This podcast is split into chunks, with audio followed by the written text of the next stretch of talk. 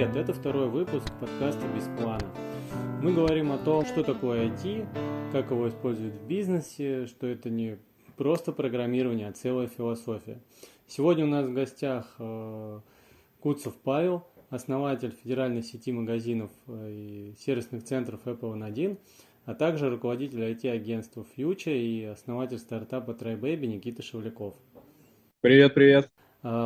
Паш, привет, давно знакомы, наконец-то с тобой можем поговорить на интересную тему. Можешь немного рассказать о себе, чтобы мы с тобой познакомились, э, о своих стартапах, бизнесах э, и чем ты сейчас занимаешься? А, еще раз привет, да, я тоже очень рад побеседовать на такие серьезные бизнесовые темы.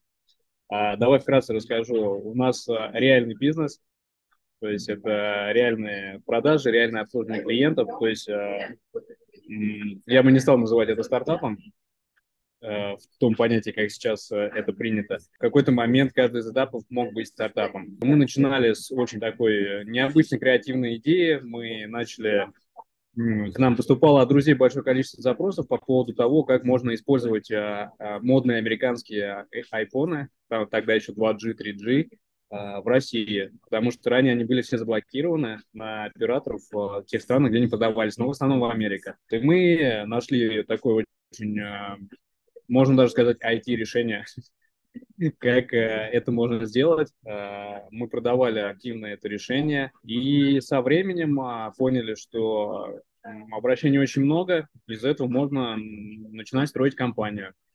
А, то есть вместе с тем, как а, мы разлачивали телефоны для их возможности использования в России, ну, это iPhone в основном были, параллельно мы начали а, клиентам, которые просят эту услуги продавать различные сопутствующие аксессуары. Для этого мы начали искать поставщиков, логистические цепочки какие-то настраивать и начали работать с Китаем, закупать аксессуары, товары, а потом мы поняли, что просто недостаточно продавать их тем клиентам, кто приходит. Почему бы не продавать и в модном интернете? Кстати, да, я пропустил, что на этапе того, как э, услуга стала популярной, ну, у нас онлайн с помощью различных а, а, площадок, таких как Авито, ВКонтакте, особенно на то время, а, мы продавали свою услугу. А, параллельно мы еще запустили сайт, простой, сделано на WordPress, там, да, это как бы был некоторый элемент такой э, автоматизации стартапа, наверное, потому что для нас это было что-то новое. После того, как мы начали продавать в офлайне аксессуары, мы также поняли, что можно и расширять бизнес, и продавать онлайн. Тогда мы разработали еще один сайт новый, он был платформенный, на, ну, не буду говорить, не помню, какая платформа, то есть мы своими руками в основном все это делали. То есть мы открыли офис параллельно, и позже поняли, что клиенты хотят большего, то есть они хотят еще и обслуживание этой техники в последующем. И тогда вот, э, кстати, спасибо огромное компании Future, они нам разработали великолепный сайт, который, конечно, сейчас уже требует доработок, и об этом придется нам с тобой поговорить потом. Вот, но мы разработали еще один сайт, развиваем его по сей день, продвигаем, получаем а, с него дополнительные заявки от клиентов. Ну, то есть э, время такое, что недостаточно быть офлайн, то есть надо конкурировать и онлайн, и офлайн. После этого как бы мы стали расширять свою географию, локации. Сейчас мы представлены в Москве, у нас четыре филиала, а в Сочи, в Красной Поляне у нас два филиала. Ну, второй вот мы открываем вот-вот на днях уже будет открытие. И, конечно же, в таком огромном, а, в огромной системе онлайн, офлайн а, и локационных вот всех этих расстояниях однозначно требуются какие-то IT-решения и автоматизация процессов. Это сто процентов. Окей, спасибо, крутой рассказ. А, сегодня мы поговорим как раз о системах автоматизации. Я услышал историю твоего развития и хотел бы задать тебе следующий вопрос. Можешь ли ты вспомнить какие-то точки, когда определенные решения помогли вам вырасти как бизнес? И очень интересно, а, какие-то, наверное, неудачные послушать решения, которые ты использовал, вот, но в итоге они для тебя не окупились. Э, если можешь, то начни, пожалуйста, с самого старта, Э, когда вы занимались э, разблокировкой? Конечно, у нас было очень много блокнотов исписанных, э, где мы переписывали контакты клиентов, что они хотят, и вот всякое прочее. Наверное, все через это проходили. Как бы очень сильный инструмент, мы до сих пор, кстати, его используем. Он очень понятный и очень полезный. Это Ну, Excel, но больше я все-таки за онлайн-версию, это Google таблицы. А, это тот инструмент, который позволил нам а, систематизировать всю информацию о клиентах, а, контролировать в какой-то мере сроки. Да, это, конечно, не автоматизировано, но хотя бы это можно было уже передавать, на, делегировать другому, чтобы он мог уже контролировать. Мы не нанимали никаких программистов, ничего. Мы сами разработали себе форму необходимую, мы сами себе статусы там разработали. И это прям был такой сильный рывок. У нас осталось того времени база, которую мы потом перенесли в более современные системы. Но это прям такой э, сильный явный рывок вот это из, бумажной, из бумажно-устного выражения в письменный. Потом сайт. Вот, э, это также был такой сильный рывок. Для нас это было прямо IT-решение, потому что мы все выходцы не из бизнеса изначально были. То есть я вообще, в принципе, по образованию инженер, и параллельно, этой работе, ну, параллельно развитию этого бизнеса я работал инженером. И для меня все это было очень такая большая новинка, сайты, таблицы. И это был большой рывок, потому что мы начали получать какие-то заявки, мы начали систематизировать, и тогда, соответственно, начался ну, возникать вопрос по поводу того, а как все это друг с другом связать, интегрировать, как это контролировать. И в один момент, ну, долго мы тянули, когда уже выросли, так скажем, долго мы тянули с осознанием того, что все-таки эта интеграция и автоматизация очень важны. Наверное, мы потеряли довольно-таки много продаж, ну, можно так сказать, за счет того, что не могли оперативно обрабатывать, делегировать и передавать это. То есть современные CRM-системы, которые позволяют там напоминать, перезванивать, да, там систематизировать, отправлять какие-то уведомления. То есть вот это, наверное, мы просто развились до такого этапа, когда, в принципе, это нужно было сделать, но мы занимались, так скажем, чуть другим, ручным трудом, хотя стоило автоматизировать. Вот, получается, это один сайт, э, потом мы разработали более современный сайт, да, там уже были э, понятия такие, как лиды, как э, системы ну, оповещения клиентов, какие-то автоматизированные действия, ну, на базе сайта. Вот. А, и, но это тоже был как некоторым рывком, потому что тогда мы начали учиться, как вообще клиентов обрабатывать, как контролировать, как допродавать, потому что система могла увеличивать чек, например какой факап был. Мы хотели получить суперпродукт э, невероятный, который мог э, покрыть, на наш взгляд, тогда потребности клиента и нас на долгие года и сразу заложить в него весь возможный функционал. И мы пилили его, пилили, пилили до бесконечности, делая его идеальным, идеальным до того момента, пока в итоге сама по себе а, ниша или услуга, которую мы предоставляли, уже перестала быть актуальной. То есть, по сути, мы так и не запустили этот дорогущий э, сайт со всем вот этим набором функционала, который бесконечно мы хотели апгрейдить, и услуга просто стала неактуальной. Поэтому тут я сразу дам совет, что стоит поэтапно запускать какие-то проекты, проверять, смотреть, тестировать нишу. И не стоит до идеала допиливать и потом только делать запуски. То есть это прям моя стопроцентная рекомендация, это самый большой факап. Угу, спасибо, спасибо, прикольно. У нас как раз э, прошлая тема была MVP. Можете послушать о том, э, как запускать MVP. Вот как раз Павел, видимо, потерял в деньгах, не зная, что нужно сначала запустить MVP. А еще хотел бы задать один тебе вопрос. А, ты начал работать э, территориально не, то, не только в том городе, в котором живешь, но и открыл еще сервисный центр в Сочи. Как это повлияло на э, твою работу? Появилась ли какая-то система автоматизации? Интересно, как э, у вас устроено это внутри, потому что со стороны кажется, что очень тяжело иметь и базу и запчастей, поставщиков, э, заниматься еще ремонтом и так далее. То есть это какая-то неподъемная задача. Можешь немного рассказать, как вот вы ее решали и какие-то системы там присутствуют, автоматизации, то есть что изменилось? Да, давай расскажу. Это интересная история. А, но я э, расскажу важную предысторию, которая, в принципе, помогла нам а, добиться вот того, чего, что мы сейчас имеем, вот, того количества сервисов. А дело в том, что развиваясь, а, мы приняли, ну, мы тогда еще с партнером работали, а, то есть компанию мы основали вдвоем. Сейчас мы уже разошлись, каждый занимает своим, все благополучно, но на тот момент мы это все развивали вместе. И было невероятно правильным решением а, не погружаться в операционную деятельность, то есть не становиться, так скажем, ремесленником бизнеса, и делегировать. То есть мы э, поняли, как что работает, мы учили сотрудника, он сидел, это делал. То есть мы поняли, что ремонт это важно и полезно, и можно зарабатывать. Мы попробовали, потестировали, поремонтировали, увидели, дальше не лезли. То есть дальше мы нанимали специалиста, он либо уже умел, либо мы его обучали каким-то образом. И благодаря этому оказалось, что э, у нас ниша своеобразная, у нас очень много ну, если так сказать, конкурентов, но по факту не совсем-то конкурентов, которые работают в формате ремесленника. То есть это и предприниматель, это и мастер, это и закупщик, и бухгалтер в одном лице. И за счет того, что мы не, я не погружался в операционку, не учился ремонтировать и другие дела, а, у нас получилось а, делегировать все эти вопросы.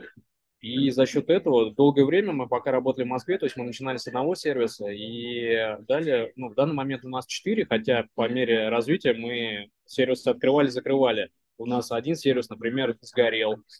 Это была такая грустная история. Если там какие-то нужны будут опять и грустные истории, факапы, можно в каком-то другом там подкасте я могу рассказать, как пережить это, я не знаю. Потому что там было, знаешь, такое типа пепелище и вот эта грусть, печаль. Как, бы, как пережить пожар как пережить, да, и дальше развиваться. Ну, то есть мы не остановились после этого, дальше развивались, закрывали. Там у нас был еще э, магазин, который мы вложили туда, все сделали от души, нам очень понравился. Но потом пришли администрация города и сказали, чуваки, вам вообще незаконно сдали помещение. Но по поводу все-таки расширения, а, мы научились внутри одного города как бы создавать команды и централизованно взаимодействовать друг с другом. У нас, в принципе, линейная система взаимодействия, то есть у нас э, нету как бы строгой иерархии, э, руководитель, в каждом сервисном центре управляющий. Нет, у нас ребята, они, каждый управляет как бы тем местом, где он работает. Ну и централизованно есть какое-то управление. А, благодаря такому формату а, оказалось, мы, в принципе, можем а, быстро и активно развиваться, и в том числе в других регионах. Но при этом я хочу сказать, что все-таки мы не совсем в Сочи, то есть мы как бы территориально в Сочи, но мы находимся в Красной Поляне, это очень важно, потому что Сочи – это не совсем наша локация, не совсем наша целевая аудитория. Красная Поляна – это чуть другое место, и а, до того, как мы приняли решение расшириться и перейти в другой город.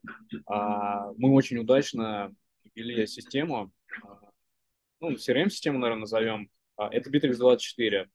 То есть это система, которая в нашем случае не система работы с клиентами, на самом деле, а система работы, организации работы и бизнес-процессов внутри компании. А, получается, что мы используем там такие инструменты, как общие чаты, проекты, а, постановка задач, автоматические задачи. Э, и все это нам помогает в работе контролировать какие-то постоянные задачи, которые появляются, какие-то сроки. И, ну, то есть это очень круто и полезно, классный инструмент. Он очень сложный, но благодаря этому мы теперь можем а, быстро масштабироваться, то есть добавляя просто в какую-то вертикаль сотрудника, он появляется у нас сразу во всех чатах, ему сразу автозадачи появляются, то есть масштабирование стало сильно проще. И вот это вот, а, мы долго работали в одном городе, и сложное было решение по поводу открытия в Красной Поляне, потому что это в первую очередь удаленное место, это горы, это другая логистика, это другие люди. Вот самая большая проблема, кстати, это кадры. И вот эти все-таки навыки делегирования и а, различные системы автоматизации, они очень помогают в том, чтобы расширяться. И при этом как бы моего активного участия не требуется в каждом сервисном центре. Окей, okay, окей. Okay. Так, спасибо за этот рассказ. Тут, получается, ты советуешь использовать э, CRM, вот Bittrex24, который не только CRM, но и как некую уже ERP, который тебе помогал организовать ну, если это, да, наверное, сотрудников. модные слова сейчас в тренде, да, и ну, получается, как в, наш, в нашем случае больше ERP, то есть это именно бизнес-процессы в компании, какие-то триггеры там. И... А, ну еще важный инструмент, кстати, это а, вот этот вот, а, у них называется, по колл-центр, где собирается полностью все коммуникационные линии в одну, и, uh-huh. в принципе, один специалист уже справляется с одновременно Инстаграм, Авито, чат и все остальное. То есть оптимизация есть трудовых ресурсов. Uh-huh. Ну, это очень круто, да, это сложно, но когда ты понимаешь, что тебе нужно, этим стоит заняться. Но okay. с Bittrex 24 точно не стоит. То есть когда-то попозже не стартуем. Когда-то, а когда ты поймешь, да. А еще такой вопрос у меня. Ты на себе как-то почувствовал уход вообще Apple? Я вижу у вас ремонт в основном Apple техники. Вот. Э, ушел этот бренд вроде как официально с России. Как вы вообще это пережили? Что ну, смотри, по поводу ухода, ухода Apple. Apple на самом деле оказались довольно-таки благородными и они не совсем-то ушли. Они сразу прекратили продажу, сразу прекратили, они не э, стали продавать то, что был релиз после вот, объявления там СВО, а, а, но при этом они продолжили поддерживать ту технику, которая была продана ранее.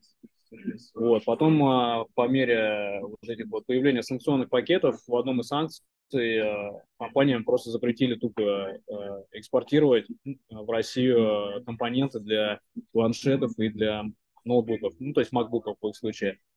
И тогда Apple были вынуждены отказаться в обслуживании, получается, планшетов iPad и MacBook. А на данный момент они продолжают а, обслуживание, но очень маленького количества устройств, то есть это какие-то ранее проданные еще на гарантии RST телефоны, там наушники RST, и, ну то есть это совсем крополя. Но хочу отметить, они как бы не убежали, как, например, General Motors, бросили свои обязательства, а также продолжают работать, то есть там минимум уже. А для нас, как это сказалось, есть два момента, положительный и отрицательный. То есть э, положительный момент – а, естественно, количество сервисов уменьшилось, авторизованные сервисные центры позакрывались, а появился новый кадровый потенциал. Хотя на самом деле а, мы занимаемся различного рода ремонтом, то есть и модульным, и компонентным, и то есть всеми видами. В то время как авторизованный сервис всегда занимался только модульным ремонтом, то есть если там проблема в плате, ее можно устранить в нашем случае там быстро и дешево, то в случае авторизованного сервиса это полностью замена материнской платы с прайсом там овер 50 тысяч рублей и выше. И получается, что высвободился кадровый резерв, а, высвободились, э, появились дополнительные запросы клиенты. А, ну, по сути, это вот основное. То есть есть э, возможность э, заместить и получить дополнительную прибыль, выгоду. А, из минусов а, мы, а, Apple в том числе, были для нас и поставщиками авторизованных и ACP, это называется, запчастей. То есть это дисплейные модуля для MacBook, это топ-кейсы в сборе, дисплейные модуля для iPhone, например. Получается, что ранее мы могли эти запчасти на более выгодных условиях получать от Apple и могли более выгодные условия предложить клиентам. То есть в сумме вот по этой части с уходом Apple даже обслуживающие наши клиенты почувствовали, что а, обслуживание стало дороже. И при этом а, мы научились а, выполнять, ну, за счет того, что сложилась такая ситуация, когда сложно получать запчасти в те же дисплейные модуля, а, мы немножко переквалифицировали а, свои кадры и научились выполнять э, крайне сложные работы, сохраняя там, основные элементы, меняя, например, только матрицу дисплейного модуля. Это удешевляет ремонт, это делает возможным а, ну, получать, так скажем, эти запчасти в принципе, и все-таки не оставлять клиента с а, неисправными дорогими устройствами. То есть по факту мы стали лучше, мы стали принимать больше заказов, ремонтировать больше, быстрее. Глобально Ничего плохого в этом не произошло, но конкуренция, снижение конкуренции всегда негативно влияет на рынок в целом. Поэтому айфоны подорожали сразу, а услуги сервисные подорожали. Поэтому, конечно, в идеале должны быть все представители на рынке, и официальные, и неофициальные. А, Никит, слушай, вот у меня тоже возникает вопрос. Вот у нас такой был непростой период 2020 э, года, да, там, ну, у нас, в принципе, как бы это череда непростых периодов началась 2020 года, это пандемия, потом у нас э, СВО началась, и как бы все гайки затягиваются и затягиваются. Мы неоднозначно переживали эти периоды, а, но все-таки наши услуги оставались актуальны, потому что коронавирус, э, СВО, но пользу, ремонтировать нужно, то есть пользоваться люди хотят своей техникой. А что в вашей э, сфере происходило? То есть как повлияли эти события на IT-сферу? А, у нас было довольно интересное время, как раз э, перед ковидом его можно характеризовать для меня двумя структурами. Во-первых, э, я должен был резко перевести компанию из офисного формата в полностью удаленной работы.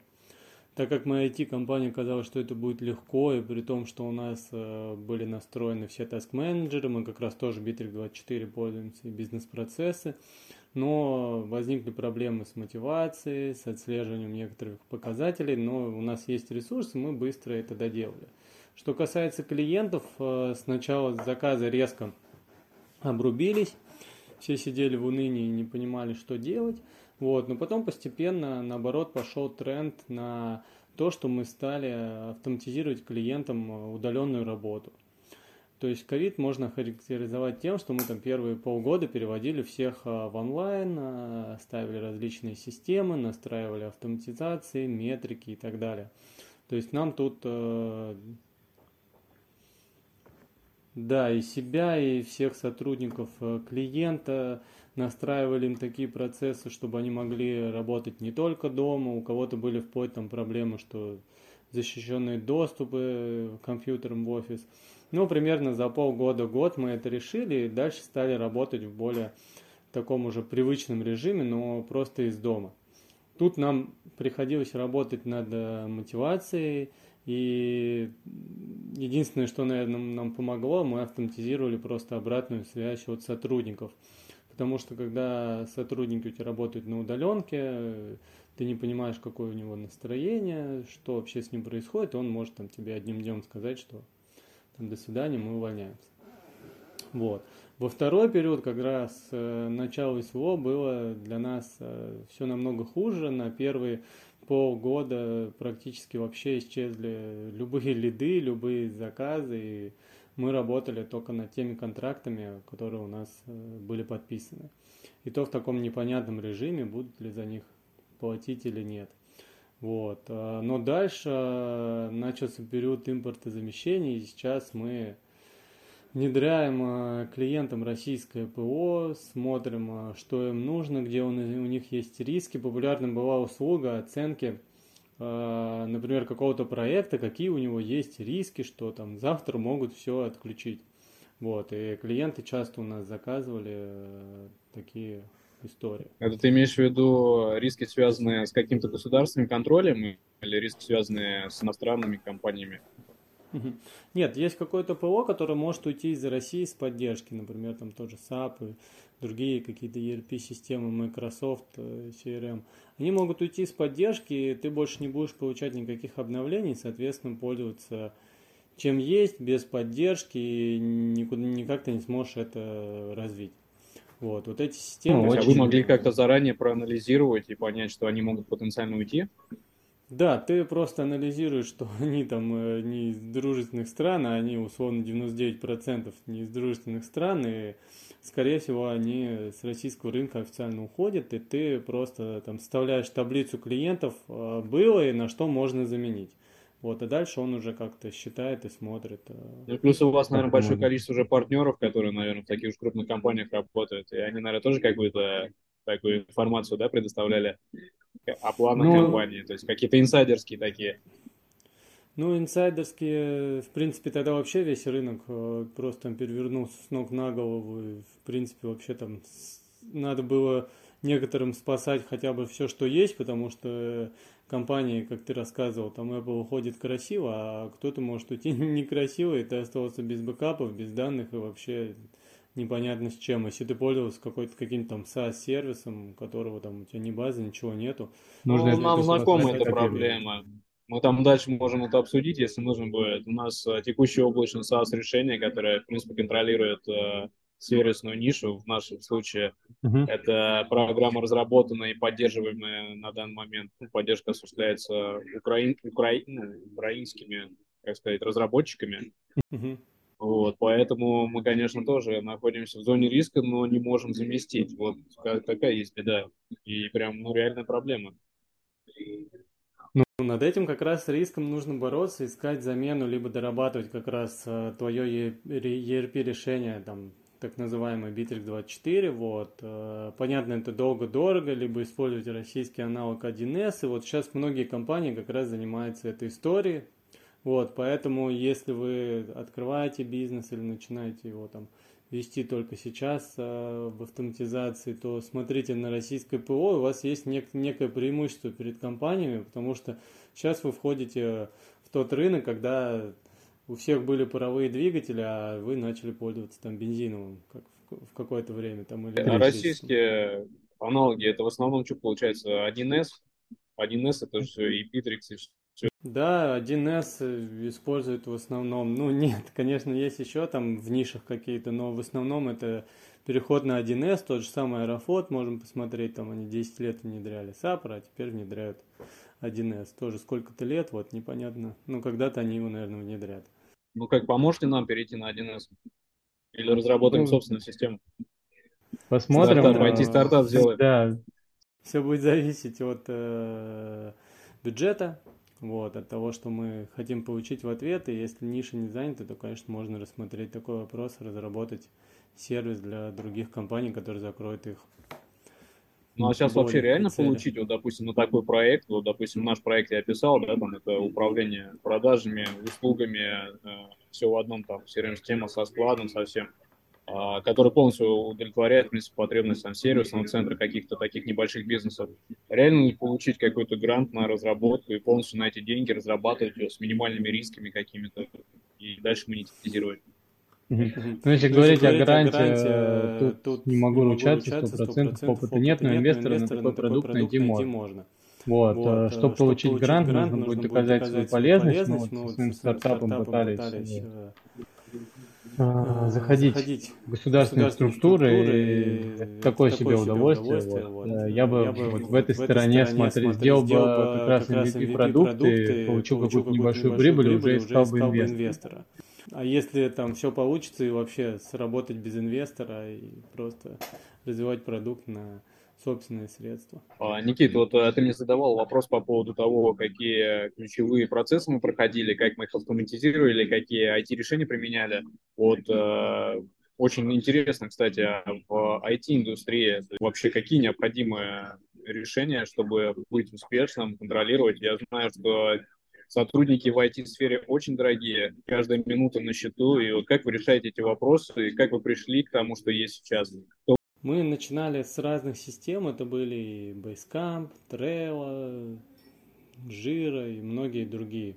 Вот, вначале э, было предубеждение у нашей команды, что мы изменим инструменты, будем работать лучше, что вот там, если мы перейдем э, с Jira на Intervals или там с Intervals на Битрикс 24, то все у нас будет хорошо и круто. Но, слава богу, это предубеждение ушло, и использовать э, определенный таск-трекер, который решает наши задачи, у нас была задача отслеживания времени. Вот. Конкретно битер 24 один из первых на российском рынке выпустил фичу, когда ты нажимаешь, и у тебя отслеживается время, сколько сотрудник тратит на свою работу. Вот когда мы начали продавать техническую поддержку и такое, такое время, и наши разработчики смогли как раз таки отмечать э, в системе, то мы начали выжимать норму прибыли, нужную нам, и смотреть, сколько сотрудник полезных часов э, отгружает, а мы, соответственно, получаем за них деньги.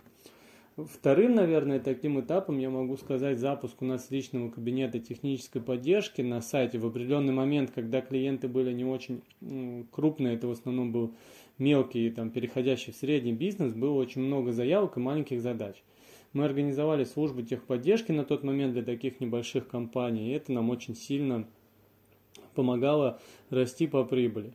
А, однажды мы поняли, что по почте уже невозможно это принимать, и просто внедрили простую тикет-систему, дописали потом Telegram-боты и мобильные приложения, и на тот момент это нам очень сильно помогло э, систематизировать все, выполнять наши SLA, и мы стали думать, что все вот, вот круто и жизнь там теперь потечет. Но когда клиенты стали крупнее, в принципе, подобные тикет-системы на мелкие задачи требуются все меньше и меньше. Спасибо, Паш, тебе за такой разговор интересный. Предлагаю подытожить и как раз-таки составить план, как вводить автоматизацию. От меня это будет основной тезис, что не надо автоматизировать ради автоматизации. Нужно думать, что любая система не только имеет стоимость внедрения, а еще и стоимость владения. Она может вообще быть дороже, чем мы платим ежемесячные платежи. Нам нужно учить людей, внедрять эти, эту систему, а также в какой-то момент, как мы видим, она может вообще уйти с нашего рынка. Также бывает вредно повторять за крупными компаниями. Мы, э, маленький и средний бизнес, часто смотрим на крупные, видим, как у них все автоматизировано, какие у них системы и регламенты, но не всегда это бывает полезно. Поэтому ищите точки автоматизации в бизнес-процессах, и мне кажется, что люди могут делать меньше рутины. А, полностью с тобой соглашусь. А, как человек, который а, прошел этап создания до масштабирования, и, наверное, от меня будет совет начинающим предпринимателям или тем, кто уже развивается, развивает сети, неважно. Начинайте с простого, не надо бежать за какими-то дорогостоящими продуктами, думать, что они за вас решат какие-то проблемы. А, это совершенно не так. А, как я рассказывал в ходе нашей беседы, просто возьмите Google документы, посмотрите, как работают формулы, как можно сцепить текст друг с другом, как можно перевести с одной таблицы в другую. И э, посмотрите на результат, оцените, подумайте. И по мере того, как ваша компания будет расти, вы просто описываете бизнес-процессы. Кстати, я об этом не говорил, но очень рекомендую использовать различные визуальные редакторы. А, я вот сейчас не вспомню, их так много, майндмэпы и вот что-то типа того. И просто описывайте все процессы, которые у вас происходят. И когда у вас будет такая понятная картина, а, тогда вы берите вот этот более дорогой продукт э, и пытайтесь на основании уже бизнес-процессов, написанных изнутри вашей компании, а не те, которые будут вам э, предлагать какое-то готовое решение, стройте этот э, ну, автоматизированный подход. Это вот моя рекомендация, потому что если вы будете исходить из функционала какой-то а, программы ERP CRM-системы, то это может совсем не подойти вам и разрушить компанию. С вами был подкаст «Без плана». Никита Шевляков из Future. И я Павел, а, руководитель сервисной компании и магазина Apple номер один. Очень классно было побеседовать, спасибо. Я надеюсь, будут еще приглашения. Мне много есть чего рассказать, и хотелось бы много чего узнать. Вот, поэтому, друзья, всем пока. Пока-пока.